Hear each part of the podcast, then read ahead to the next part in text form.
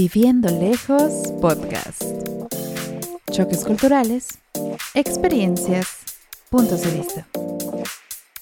Comenzamos. Hola a todas, todos, todos, ¿cómo están? Espero estén súper, mega bien. Espero que ya estén iniciando su noviembre de una manera muy chida. Y pues bueno, amigos, el día de hoy tengo una invitada con ustedes, eh, Itzel. ¿Cómo estás, Amix? Hola, ¿qué tal? Estoy súper bien. Gracias por tu invitación. Hasta hoy se nos hace oficialmente vernos en persona. El, el contexto es este. Trabajamos juntas en México y lamentablemente el Teams fue nuestra herramienta, a veces el WhatsApp y, las buenas vibras por celular, pero eh, pues aquí andamos de esta parte del mundo y bueno, yo también soy mexicana, entonces me invitó y dije, ¿por qué no? sí, aparte, eh, Itz anda ahorita aquí de tour en Viena, anda aquí conociendo como que las amenidades de la ciudad. De hecho, te acabas de ir a un tour, ¿qué tal te fue? El tour estuvo muy padre, yo estaba em, literal con la boca abierta porque la ciudad es, tiene colores muy, muy contrastantes, tiene muchos castillos y la gente en general es, yo vivo ahorita en Alemania, es, a pesar de que hablan alemán, son diferentes y el acento también es completamente diferente, lo cual, pues, el, escuchar entre las calles su acento y ver que todo armoniza con, con el paisaje y ver algo nuevo hace latir mi corazón muy rápido. Oye, pero la gente te ha hablado en alemán aquí, desde que estás aquí. No literalmente a mí, pero lo que he escuchado, o sea, en el metro, en el tren, cuando me piden mi boleto, cosas así, sí. ¿Y les entiendes? Eh, 60%. es que ya hemos hablado eh, varias veces de cómo cambian los acentos, ¿no? Entonces, eh, a veces puede ser un poco confuso, más porque cuando, por ejemplo, viajas a otras partes, por ejemplo, en tu caso de Alemania, Austria, y llegas y es como de que te hablan y no sé, yo me pongo nerviosa, como que me da mucha ansiedad cuando me empiezan a hablar y viajo sola. Bueno, al principio me daba más, ahorita ya no tanto, pero a veces como que uno no no entiende y es como de bíbite y ya lo repiten súper rápido, pero es así como, oh Dios, ayuda. Pero hasta ahorita todo bien, o sea, si es entendido, todo bien, la gente, ¿cómo se te hace la gente? ¿Buena onda? La gente es muy buena onda. Eh, puedo decir que em, lo el único roce que he tenido es que a la mayoría no le gusta, o sea, ven una cámara y me dicen que no. Y yo entiendo que es completamente respetable que en ciertos lugares no se pueda grabar porque piensan que los estoy grabando a ellos, pero haciendo una comparación entre eh, Hungría y, por ejemplo, Alemania y Austria, eh, aquí no ha sido tan marcado. en, Hungría, literal, sí, en cualquier puesto la gente es un poquito más cerrada, pero aquí me han tratado muy amable. De hecho, justo Itz acaba de mencionar que pues parece como un cuento de hadas, o sea, literal es como todo súper bonito, súper colorido y sí, o sea, la verdad está muy bonito, pero ya como, como hemos mencionado antes, ya cuando uno vive aquí, pues ya las cosas cambian dependiendo de tu situación y, y tu, ya lo que vengas, ¿no? Y pues bueno, el día de hoy Itz nos va a contar su historia, o sea, ¿cómo fue para empezar que decidiste irte a Alemania ¿Y cómo fue que salió esta idea? Porque antes de eso te fuiste a Estados Unidos, ¿no? Pero a ver, cuéntanos toda tu historia, ¿cómo fue? Bueno, lo voy a resumir porque esto empieza desde, desde que tenía ocho años. porque sí, son muchos años de diferencia. Em, me gusta mucho leer y los primeros libros que llegaron a mis manos fueron de autores eh, alemanes y también una autora estadounidense. Entonces, em, yo a los ocho años no tenía ni pasaporte y no tenía la oportunidad de salir de intercambio hasta que cumplí 18 años y mi primer intercambio fue eh, en Pensilvania, Estados Unidos. Nice. porque... Un saludo. porque eh, Emily Dickinson en esa época de mi vida me había marcado y dije, yo quiero estar ahí y quiero conocer su estado y pues obviamente no todo Estados Unidos, ya más adelante tuve la oportunidad de conocer, pero de ahí empezó como la espinita de, viajar a, Pensilvania. Estuve del 2014 al 2021 viajando cada verano, con una pausa en el 2018-2019 porque acabé la carrera universitaria y pues papeles, trámites, uh. vida godín. Sí. Em, pero eh, Alemania me llamó igual a los 10 años, 9, y había empezado trámites para venir con un contrato de trabajo porque no tengo el nivel de alemán para estudiar una maestría o algún Ausbildung todavía. Aún. Aún. Pero lo vas a tener. Claro. Entonces, eh, como hispanohablante o si vienes de otro país y quieres eh, formarte en Alemania, tienes que ah, tener un mínimo de B1 certificado y yo pues no lo tenía. Y estuve revisando opciones para, para venir a estudiar y quedarme más tiempo.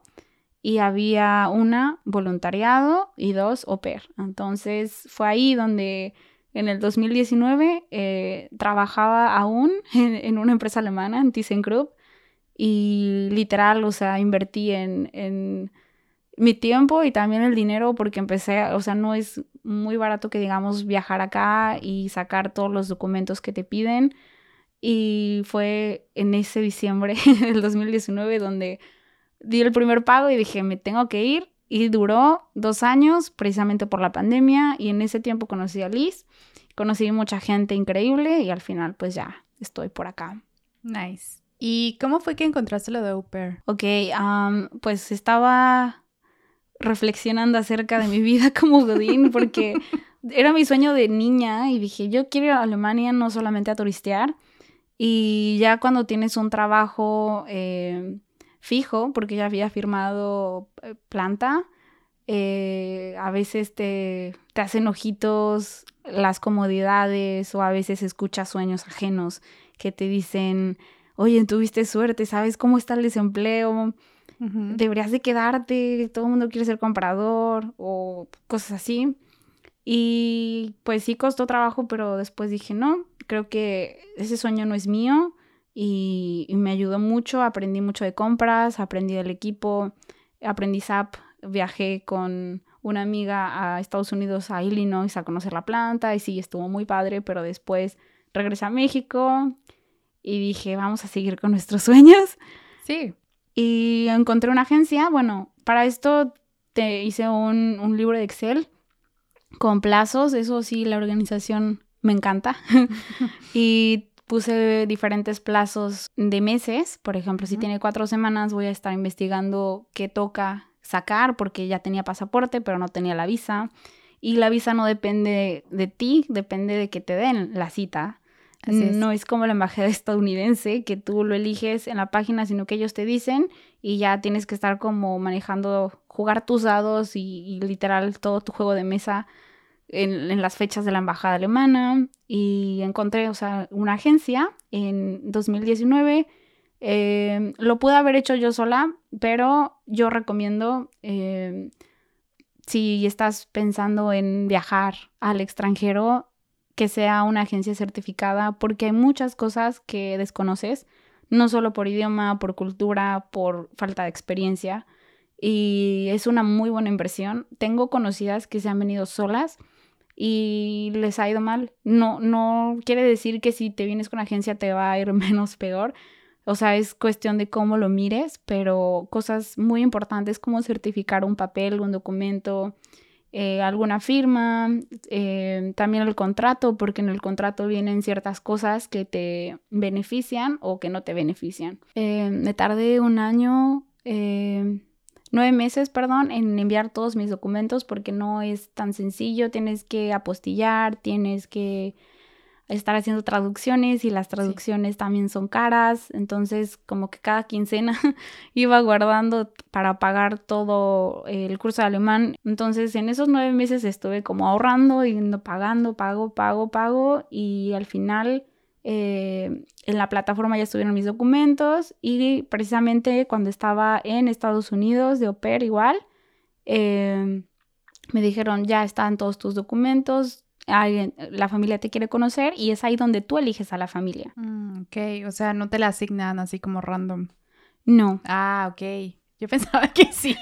Amigos, disculpen mi, ignorancia con lo de au porque la verdad yo no estoy muy inmiscuida en ello, pero por eso tengo amigas que sí. Entonces, también para que igual sepan, porque igual he escuchado muchos comentarios de chicas que dicen que es mejor con agencia porque pues es seguro, o sea, nunca vas a saber qué te va a pasar, ¿no? Que no estamos diciendo que les vaya a pasar algo malo, pero pues es más seguro para prevenir cualquier cosa y pues ellos te ayudan demasiado en, en los trámites como acabas de mencionar, que también no son fáciles, o sea, eso de buscar traducción o traductor es horrible porque no puedes así como que agarrar Google Translate y ya está, ¿no? O sea, tiene que ser un traductor certificado, es como que un proceso bien cansado, la verdad yo me acuerdo y me da flojera. Bueno, para estudiante es diferente, de hecho vamos a hacer un episodio especial para visas de estudiante, pero sí, o sea, es un proceso algo largo y si uno está a merced de la embajada eh, de si te autorizan la visa o no y si sí eh, te dan una fecha pero tú no sabes qué onda, entonces hay como que mucha incertidumbre.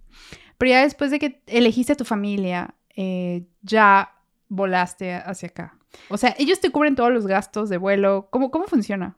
Y yo no. no. No, depende de la familia. Es algo que si nos están escuchando y tienen ese plan de venirse de au pair, sea Austria, Alemania u otro país, que esté ah, eh, permitido, porque por ejemplo en, Suiza no existe esa visa, em, tienes que buscar algo que se adecue a ti. Yo lo hice literal con la primera opción porque tenía un mes, dos, tenía dos meses para viajar antes de que se acabara mi plazo. Entonces me entró la ansiedad y dije, no, o sea, este proceso que me llevó tanto tiempo y tanta inversión no lo voy a perder. Y tomé la primera opción y yo les digo que no lo hagan. no es que esté mal, o sea, no me ha ido mal, pero siempre tienen que me hubiera gustado como tener más opciones, obviamente, porque si tienes más opciones, tienes obviamente más, em, puedes tener más tiempo y visualizar dónde te vas a ver en un año. Tienes que saber que es completamente un año con un idioma, un clima, una cultura diferente. Y si no tienes opciones, pues solamente te queda adaptarte. Pero eh, si tienen la oportunidad de hacer mínimo tres entrevistas con diferentes familias, háganlo hagan sus pros y contras, eh, ubicación, donde viven, si les pagan el ticket de, tren, eso tienen que saberlo. Aquí el tren no es barato. No. es, si es caro, entonces si les dan bici, eh, tienen que aprender a negociar porque en, en, mi caso yo pagué el vuelo de venida y tengo amigas que su familia les pagó el, el vuelo, ¿no? Entonces yo no sabía, yo creí que tenía que pagarlo yo. Obviamente lo puedes pagar tú o lo puedes negociar.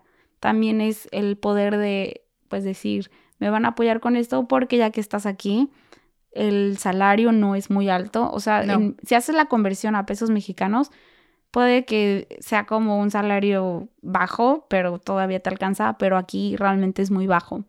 Entonces, eh, la, la parte de la agencia te ayuda porque tienes un contrato, y vas a ver qué es lo que te cubren. A mí me cubrieron lo que es el transporte, eh, las comidas, o sea, yo puedo comer eh, diariamente en la casa porque es un, es un intercambio y me tratan como una persona de la familia, ¿no?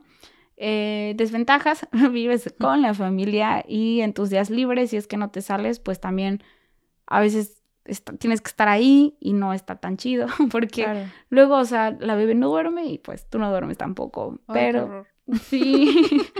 sí, amigos, sí, de hecho, eh, estaba platicando con una chica que también es au pair y le estaba así como que comentando de los, de los salarios, ¿no? Le dije, oye, es que el salario de au pair es bajo comparado a lo que recibes. De hecho, yo trabajé en una empresa malvada que hace hamburguesas, no voy a decir nombres, pero ahí me pagaban más. Pero claro, es porque también mi visa es estudiante, ¿no? Pero algunas chicas como que tienen esa idea de que su salario es bueno, pero ya cuando salen y empiezan a ver los costos de todo, es como de, ah, no, o sea, de hecho el salario de Uber es muy bajo y es algo que deben de tomar en cuenta. Al menos aquí en Europa, por lo que me han comentado también otras chicas, cabe aclarar. Y que yo, yo siento también que es importante que tomen en cuenta que siempre van a estar a la merced de la familia. ¿O tú cómo lo ves? O sea... Sí, sí, depende. Tú vas a establecer límites. Ellos no te conocen, tú no los conoces a ellos. Y cuando llegas es un choque porque pues ellos no saben quién eres. La identidad cambia completamente. Todo lo que traías de, en tu país, estás en un lugar extranjero y todo es llegar a acuerdos. Entonces, mm, sí estás a merced de la familia, pero también debes de, si no comunicas las cosas, pues va a ser más difícil. También tenemos que entender que la cultura es diferente. Eh, ellos no te van a decir si quieres comer, tú tienes que prepararte. Ellos no te van a, a ofrecer cosas porque no es de su cultura. Entonces, tú tienes que pedir las cosas y eso sí, quítate la pena porque es a veces tenemos pena de pedir, pero pues no. Incluso en el pedir está el dar, tenemos que aprender a pedir, tenemos que aprender a negociar, tenemos que eh, también debes de saber que tu identidad no tiene que cambiar, porque a veces te da depresión. Entonces, oh, sí, sí, Entonces, em, si vas a venir de au eh, va a ser una experiencia hermosa. Em, a mí me ha encantado y también he tenido experiencias que me han sacado de onda, pero he crecido mucho. Claro. Y los acuerdos. Eh, la comunicación es súper importante y también la, la, gente aquí es, te entiende. Si tú lo hablas con tiempo, ellos te entienden y no te, no es que te juzguen o te prohíban cosas, solamente te sugieren. Entonces ya saben, chicas, eh, decidimos hacer también este episodio porque en el anterior de Pesadillas Au Pair no habíamos como que ahondado tanto en esto de que del, de los salarios y los acuerdos y así, o sea, se, eh, Paola sí lo mencionó, pero esta vez se me hace muy importante porque de verdad estamos en grupos en donde hay chicas que se dedican a esto y tienen una tantas preguntas, no estaban conscientes de algunas cosas que, que vienen, ¿no? Como acaba de mencionar Itz, o sea, que tienes que saber negociar, que se te quite la pena, porque, pues sí, o sea, no todas las familias también van a ser así como, ay, sí, todo color de rosa, ¿no? Obviamente, pero sí, siempre como que manténganse bien en su, en su posición, pues, o sea, porque me ha pasado que de las experiencias que tengo de chicas que a veces las han despreciado incluso por venir de Latinoamérica y como que las, las tratan así como mal, pero, o sea, que esperemos que no les pase, pero ha pasado porque sí tengo estos casos que me han llegado, pero eh, siempre sean, eh, pues aquí, o sea, ya estoy aquí y son mis condiciones y si no te gusta, pues a buscar otra familia, que eso también no es fácil, ¿verdad? ¿Cómo está eso? Porque yo siempre veo que andan buscando familias, ¿cómo, cómo funciona eso? Sí, es la importancia de contratar agencia, porque también si no respetan tus condiciones, obviamente eh, amables, y también no clápsulas abusivas de, de, ninguna de las partes, puedes cambiar familia. Y si tienes agencia es más fácil porque la agencia te tiene que volver a ayudar, tiene la responsabilidad, de hecho está en el contrato, pero si no tienes agencia no es que sea imposible, pero te va a costar un poco de más trabajo. Eso sí, los contactos son muy importantes porque eh, las personas que quieren buscar diferente familia se enteran por recomendaciones de otra super. Y eso está en algunos grupos, puedes buscar en Facebook, hay en WhatsApp, Telegram, hay, mucha información, pero eh, también es eh, valorar. Por ejemplo, yo me quedé en la misma familia porque me gustaba mucho la ciudad y porque en mis horarios de mis clases de alemán, yo me quiero certificar en B1 y dije, si me cambio de familia, adiós B1 y pues ya bye, ¿no? Entonces, super focus en tus, en tus objetivos. Eh, si es solamente venir a echar fiesta o algo, pues igual no es que te juzgue, nadie te juzga, pero pues tú sabes eh, cómo administras tu tiempo, porque también eso es muy importante, la administración de tiempo, de dinero y también de cómo decidir incluso con las amistades o si quieres salir con alguien, eso también se da. Oye, sí, eso de las citas como per cómo funciona, porque luego así, por ejemplo, conocí a una chica que igual me decía, no, yo salí con tal chico y pues no funcionó y ya estaba bien bajoneada, pobrecita. Pero, o sea, ¿cómo, ¿cómo sales a citas? O sea, para empezar, ¿la familia te deja o lo hablas con la familia o te dicen si puedes traer novios o, cómo funciona eso? Sí, de hecho en el contrato sí puedes meter a alguien a, tu cuarto, literal, pero una vez a, la semana tienes que revisar tu contrato. Yo, gracias a Dios, no metí a nadie. porque, o sea, la administración de tiempo, lo que les decía, eh, yo sí salí con cinco chicos. Eh, dos fueron primeras citas y bye. Y con los otros tres fue como otra segunda cita, ¿no?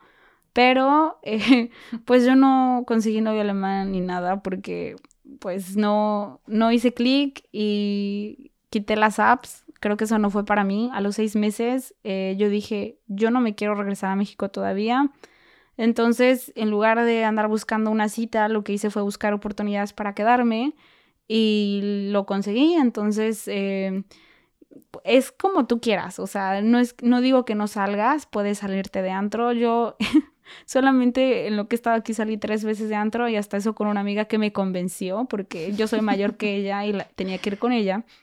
Y fui a... Mi primera vez fue en, en, Bélgica, en Budapest. No, en Bélgica, Budapest es de Hungría. Fue en Bruselas, perdón. En Bruselas eh, que fuimos de fiesta porque ella quería irse de fiesta. Entonces la acompañé, viajamos juntas siempre. Entonces fui y pues no conseguí novio ni nada, estuvo muy chido el baile.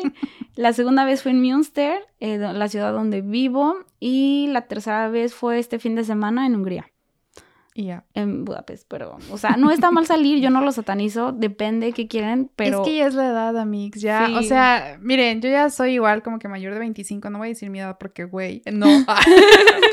pero eh, digamos que ya prefiero quedarme en mi casa o ir a un bar en donde puedas hablar con las personas, porque, Dios mío, eso de gritar, el otro día fuimos a un lugar, creo que fuimos como un a un antro o algo así, y yo estaba súper molesta porque dije, güey, ¿por qué tengo que gritar para hablar con alguien, sabes? Y me había visto con amigos que yo no había visto desde hace mucho tiempo y fue como, güey, esto es tan innecesario. Pero es que ya siento que llega un punto en el que ya alcanzas esta edad en la que ya prefieres, por ejemplo, quedarte en un lugar más callado o así, o sea, porque ya te gusta conversar con la gente, o sea, ya no estás como que en esa onda de, ay, sí, desmadre, o sea, ya. no sé, o sea, yo no digo que no, sí me gusta ir a, antros, pero pues no sé, tal vez cuando... Mm, Pero bueno, las chicas jóvenes, o sea, que están aplicando para ser au pair, sí, salgan de fiesta, siempre cuídense, siempre díganle a su host uh, family a dónde van y así, pero pues bueno, o sea, también disfruten, pero ya una, una opinión personal, yo ya no, ya no estoy para eso, sí. mijo. sí, claro, o sea, como dice Liz, eh, pueden hacer lo que quieran con el tiempo y también tengo amigas que ya hasta se consiguieron novio, ¿no? Y en, en semanas llevan menos tiempo que yo.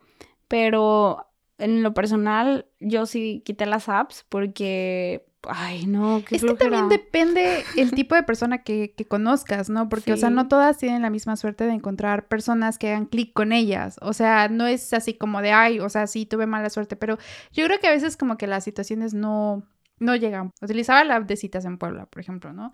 Y me pasó que nunca, o sea, nunca hice match con nadie así, a pesar de que estaban ellos allá. Y luego ya pasa y un día solo haces match, pero es porque, o sea, por coincidencia ya tienen como que cosas en común, pero amiga, y no pueden conseguir así un novio o cosas así por las apps, no se preocupen, o sea, tal vez sea por la zona, tal vez en su zona ya todos estén ahí, todos raros. Entonces, cámbienlo de zona, cómprense eh, la versión golden o algo así. y ya lo puede mover de zona. Pero sí, o sea, así que no se bajonen y lo que hemos dicho en los episodios anteriores, salgan, conozcan chicas, métanse a los grupos y así ya como que hacen su comunidad y pues ya no se sienten tan, tan aisladas, porque justamente Itz me estaba diciendo que cuando ya estás ahí, pues estás lejos de tu casa y todo, te empiezas a sentir mal, ¿no? Como que sola y así. ¿A los cuántas semanas te pegó eso, de que te empezaste a sentir así? Bien, pues me pegó más a los dos meses porque ya llevaba em, desde los 18 viviendo sola, entonces no lo sentí tanto. Pero el invierno me pegó mucho porque, pues, o sea, no, no traje mucha ropa de invierno. El invierno de México no es nada comparado con lo de acá. No. Y yo pues salía a correr, salía a andar en bici, llegaba con todo el cuerpo congelado. Recuerdo que fui al baño y literal, o sea, todo lo que tocaba era más calientito que mi propio cuerpo. Y pues creo que fue lo que más me pegó. Después eh, había terminado los Alex, eh, mi mamá la operaron de los ojos, entonces son situaciones más como familiares, pero creo que personalmente eh, la fuerza mental es muy importante porque puedes tomar las cosas malas o las cosas ah, que a veces te sacan de onda para como un trampolín. O sea, si esto me está pasando es porque lo tengo que vivir y tengo que aprender algo y me tengo que liberar de algo. Y creo que eso es lo que hace que crezcas como persona. Claro. Sí, o sea, esta experiencia de verdad, como ya hemos mencionado antes, cambia demasiado a las personas, pero eh, creo que sí tendrían que vivirla para, para saber qué onda. Y aparte sí me acuerdo que subía estos estados de que salías a correr, yo decía, no manches, es aquí ya bien energética y yo aquí envuelta como un tamal. pero es que sí, o sea, el frío está cañón. Por ejemplo, ahorita estamos a 9 grados, 10 grados, que es básicamente lo que llega el invierno en México. Tal vez creo que en los pueblitos baja un poquito más, en la sierra, pero pues porque es la sierra, ¿no? Pero no estamos como que acostumbrados a este clima. Bueno, ya me acostumbré. La neta, yo, yo nada más ahorita andaba con una gabardina y una blusa que ni siquiera está tan, tan gruesa, pero pues ya, ya me da igual. Sí. Pero al principio sí te pega bien cañón y es así como de, amigo, necesito mi, mi cobija de tigre. Esa no cabe en la maleta. Sí, o unos esquites, o Ay, también sí. la comida, o sea, me pegó mucho porque, en, por ejemplo, en Alemania, no, obviamente no hay tortilla de maíz y las puedes hacer tú, pero no es lo mismo. Y para todo es pan. Entonces, Sí. pan para todo. Y a veces como de, ay, mis tortillas, una salsita, nada te pica. La comida es un tema que jamás voy a acabar, ¿no? De todo lo Sí. que extrañé. Pero algo que sí quiero mencionar es que si vienen eh, con intención de, de buscar otra oportunidad y de descubrirse a sí mismos, porque pues no se puede ser pair toda la vida, tampoco se puede hacer voluntario toda la vida. Claro. Tenemos que estar viendo qué vamos a hacer, qué va a ser lo, siguiente. Eh, pues aprovechen ese tiempo y empiecen a buscar oportunidades de, si les gusta el diseño, en una Ausbildung, por ejemplo, de diseño. o ¿Qué si- es una Ausbildung? Ok. Eh, un Ausbildung, en Alemania al menos, no sé aquí en Austria, eh, es una formación donde normalmente dura tres, cuatro años máximo y te insertan al mercado laboral en Alemania. Porque no es tan sencillo, no es como de que yo soy mexicana y me quiero mudar el otro año a Alemania y voy a trabajar de lo que estudié porque yo tengo un máster o tengo una licenciatura, ¿no? No es tan sencillo. Tienes que empezar, tienes que retroceder y hacerte la idea que vas a empezar de cero, o sea, no hacer la primaria, pero sí vas a tener que hacer una, una formación y el Ausbildung literal es una formación técnica. Y en esta formación técnica eh, puedes escogerlo de cualquier cosa. En el, la, la dependencia de trabajo te dan un librote, casi como Biblia, de Como todos la los... sección amarilla. Sí, Patrocínenos, ¿no? Yo creo que ya no existe eso. ya no existe, Olvídenlo. se Ajá. cancela. Y es, es una variedad de, de oportunidades que puedes estudiar. Y lo único que te piden es tener el nivel de alemán B1 o B2 y tener apostillado tu diploma de bachillerato que avale que sí puedes tomar las clases. Y el Ausbildung es, para mí es un buen modelo porque para muchos inmigrantes o personas, por, por ejemplo, ahorita hay muchos de Ucrania que están huyendo por la guerra, hay muchos árabes, también hay latinos, pero somos minoría. Eh, llegan de vacaciones o llegan porque fueron au pair o porque hicieron un, un año de voluntariado y después dicen, bueno, me quiero quedar. Y es la, es la manera de quedarse para que puedas trabajar, porque un, un dato muy importante, no puedes estar en Alemania si no tienes un trabajo de, de lo que estudiaste en más de seis, seis meses.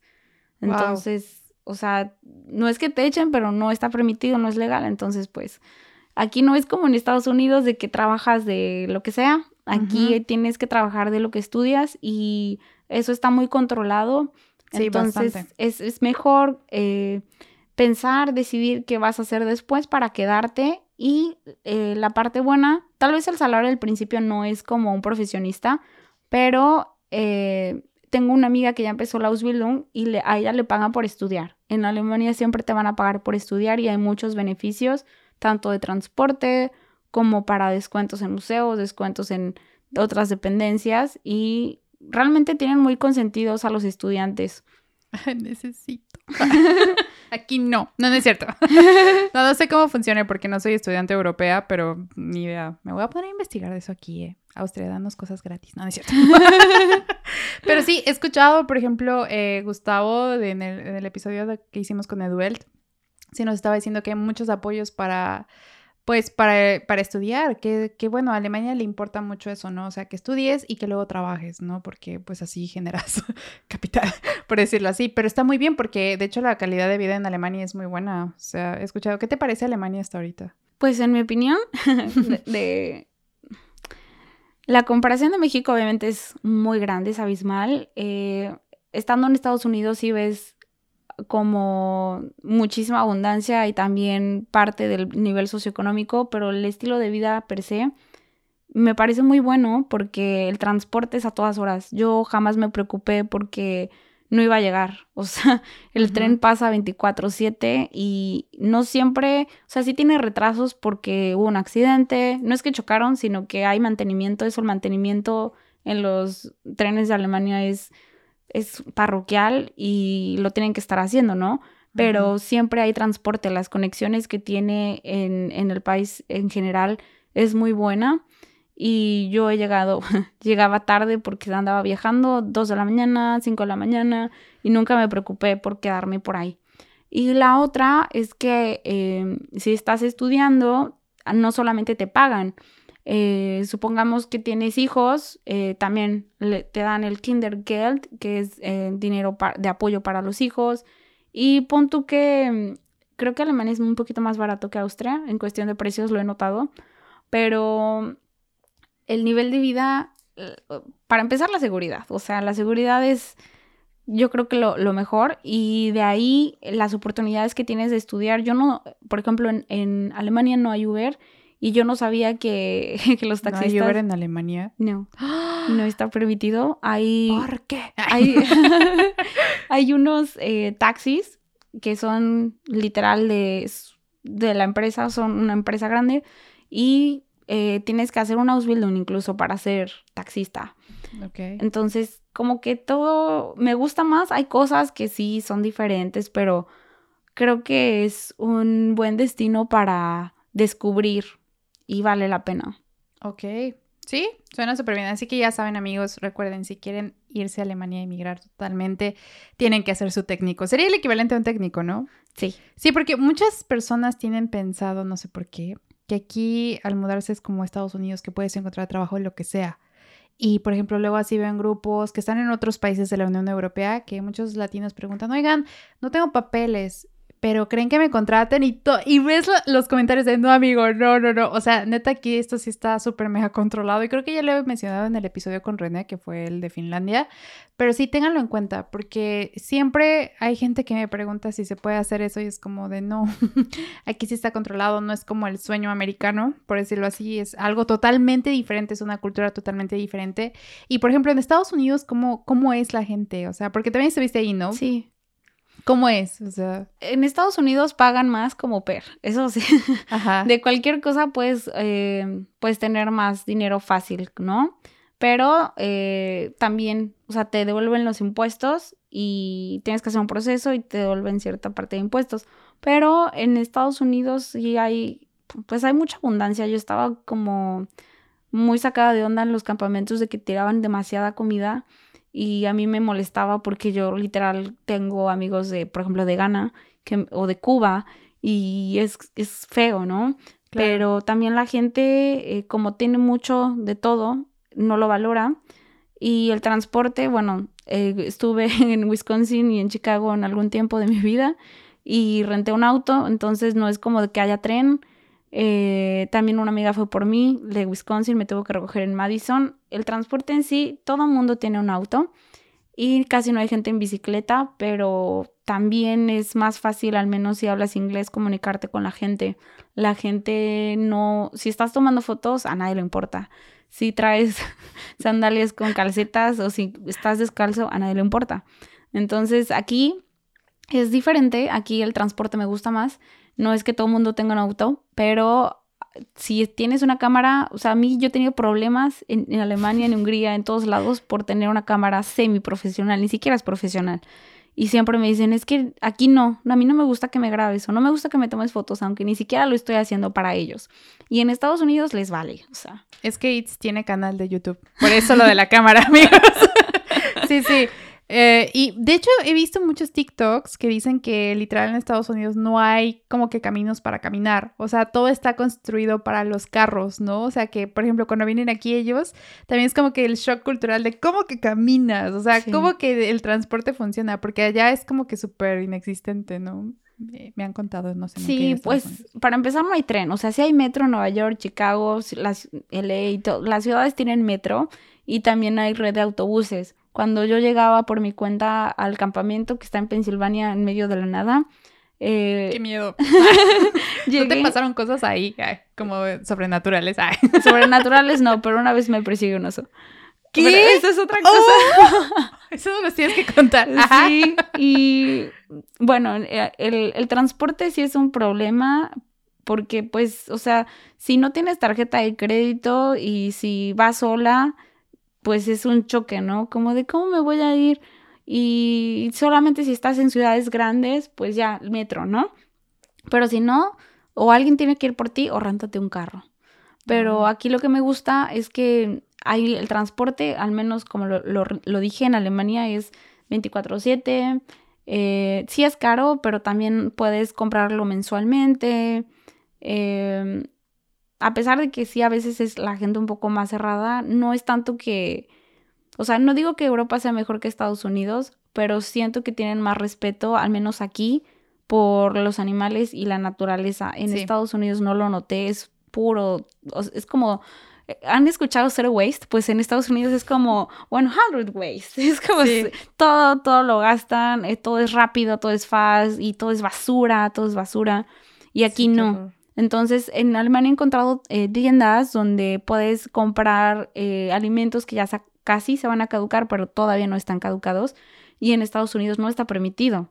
El chef me decía que, o sea, si ya se va a caducar eso, nadie lo puede comer porque se pueden enfermar y te puedes meter en problemas y la ley. Entonces todo es absolutamente basura. Wow. Y creo que, ah, otra cosa, en Estados Unidos la gente no te habla otro idioma a menos que sea sobrenatural. O sea, solamente hablan inglés y ya. Y aquí me he encontrado con la maravilla de que muchos eh, europeos o europeas hablan dos, tres idiomas, incluso cuatro. Y eso ah, para mí es súper bonito porque eh, tienes la facilidad de conocer más personas y no solamente creen que son como los dueños del mundo, como algunos estadounidenses que conocí, sobre todo neoyorquinos, que era como Un de... Saludo, no es cierto. esos no. sí, estaban como en su bumble, estaban en su burbuja y aquí a pesar de que, el, o sea, las vistas y la infraestructura es incluso mejor, no tienen como esa ideología de que están en su burbuja. Sí, creo que la ideología eh, estadounidense es como así, ¿no? Que ellos son como que el centro del universo. Pero bueno, un día hablaremos de eso. sí. Pero sí, de hecho, aquí ya Itz que mencionó esto de que respeta mucho a los, a los animales en general, aquí sí, de hecho hay mucha gente vegana. He conocido aquí más gente vegana en Austria que en toda mi vida. O sea, la cultura está cañonada del veganismo porque vas al súper y literal hay un área en donde dice vegan. Y ahí, o sea, todo, o sea, y casi todos los productos que compras, aunque a veces yo, yo casi no consumo vegano, algunas cosas así, pero por cuestiones de salud, pero todo dice vegan, vegan, bueno, la mayoría excepto la leche, ¿no? Y los embutidos y eso, porque pues sí, es como que parte de la personalidad de Austria y Alemania, por ejemplo. Pero sí, en general la gente es muy saludable, también como lo hemos mencionado, o sea, tienen esta cultura del ejercicio, etcétera. Entonces sí, creo que son culturas muy diferentes. De la bici. sí, no, no, no se compara, de hecho, o sea, de todas las culturas de las Américas, o sea, todo el continente a, las europeas y luego ya si nos vamos a Asia, pues son culturas súper diferentes, pero la verdad, eh, tienen cosas muy buenas aquí, de este lado, la verdad. Y, y bueno, ya, por ejemplo, ¿cómo encontraste lo del quieres hacer un voluntariado, ¿no? Me estabas comentando. Sí. ¿Cómo encontraste eso? A ver, cuéntanos. El siguiente paso, después de ser au pair... paso número tres. Sí, paso número tres. Dejé de salir con, con personas y me encerré a buscar. Dije, yo no me regreso a México. En, mi contrato termina el 15 de noviembre, que ya estamos a nada. Y dije, yo tengo que encontrar cómo quedarme aquí porque todavía no me certifico en B1 y quiero el B2 y quiero seguir aquí, ¿no? Entonces eh, aproveché en verano eh, con eso del ticket de 9 euros y estuve primero mandando mi Lebenslauf, que es el eh, currículum. currículum, y mi carta motivacional, porque para todo debes de poner una carta motivacional, de por qué te tienen que elegir a ti. Sí. Y para eso me ayudó mi host mom, porque mi, mi alemán pues no está tan gramáticamente tan bien. es que la gramática alemana, Dios. Me acuerdo y me da dolor de cabeza, amigos, de verdad. me dice una, una de mis mejores amigas, me dice, oye, ya, quiero aprender alemán. Le digo, bueno, te doy la bendición porque sí está un poco complicado. Pero bueno, te ayudó a hacer la carta. Me ayudó a hacer la carta y curiosamente, o sea, estuve en Essen, en, en Múnich, fui, viajé a muchos lugares para hacer un día de prueba porque tienes que, o sea, primero buscas tus opciones. Hice un libro de Excel, puse las fechas, la fecha en que yo les escribí por primera vez, la fecha en que les mandé mi currículum, mis documentos y puse en otra hilera la fecha en los que ellos me respondían si era negativo o positivo la respuesta, ¿no? Y pues tuve mucha ansiedad porque muchos de ellos no me respondieron o estaban de vacaciones. Aquí la gente aprovecha el verano y se va porque pues aquí está mucho frío. Y después eh, los que me decían que sí, me daban la oportunidad de conocerme, de hacer una entrevista. Primero era en línea y el otro paso es ir a hacer un día de prueba. Entonces, tag. exacto. Entonces, eh, con ese ticket de 9 euros, literal viajé por toda Alemania para hacer días de prueba. Estuve eh, al norte trabajando, yo ya no quería trabajar con niños, pero pues me habían contestado, fue la primera opción y dije, voy a ver qué tal. No es con bebés, es con niños más grandes, pero dije, bueno, me gustó el lugar, me gustó la ubicación, pero niños ya no. Y luego le di las gracias. Después hice un día de prueba en, se llama Essen, ajá, en Essen, Hamburgo. En Essen me gustó, o sea, la ciudad de Essen es muy céntrica, eh, tiene, no tienes problema de transporte, de nada, pero lo que no me gustó fue que tenía que estar eh, conviviendo o viviendo en el mismo Altenheim, que es como para cuidar ancianos. Y dije, ya viví que es estar con la familia, entonces no tampoco. Y después eh, estuve en otro, en, en otra ciudad más lejos al sur, donde me hice me hice muchas horas en llegar y estaba bien lejos y después me dijeron, tienes que estar aquí a las 6 de la mañana y te tienes que, es de 6 a 3, ¿no? O sea, para empezar el horario estaba muy difícil y era con personas eh, pues epilépticas oh, y tuve un, tuve una experiencia muy fea porque soy muy sensible y no lo soporté y pues eran dos días de prueba ahí. Wow. Y lo hice y después dije, bueno, ya me, quería, ya me habían dado el contrato, me dijeron, te necesitamos y pues, nadie quiere hacer ese trabajo, obviamente. Entonces, pues estaban muy urgidos, pero yo les dije, no, no puedo. Y salí mal, tuve pesadillas y así.